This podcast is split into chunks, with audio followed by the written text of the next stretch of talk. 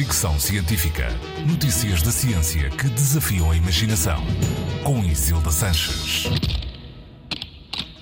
Os perigos escondidos nos lavatórios são muitos e alguns podem mesmo ser fatais. Investigadores da Universidade de Reading, no Reino Unido, analisaram 250 lavatórios em 20 edifícios de um campus universitário. Ao recolherem as amostras, registaram informações como localização, se a casa de banho era masculina ou feminina, a temperatura da água e outros elementos. Os resultados revelaram que os lavatórios são como selvas de fungos. Os fungos encontrados são diversificados. Em média, cada lavatório tem 375 géneros de várias classes e famílias.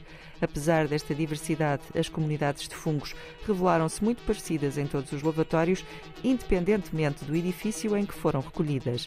Os investigadores não têm explicação para isso, mas o estudo prova que as pias e canalizações são como incubadoras para os fungos e que alguns podem afetar os humanos de forma mais ou menos grave.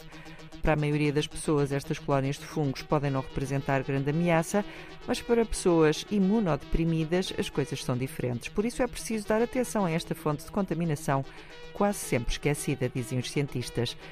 O fungo encontrado em maior quantidade foi o Exophiala, que normalmente causa infecções de pele superficiais, mas que em casos de infecções sistemáticas pode revelar-se fatal.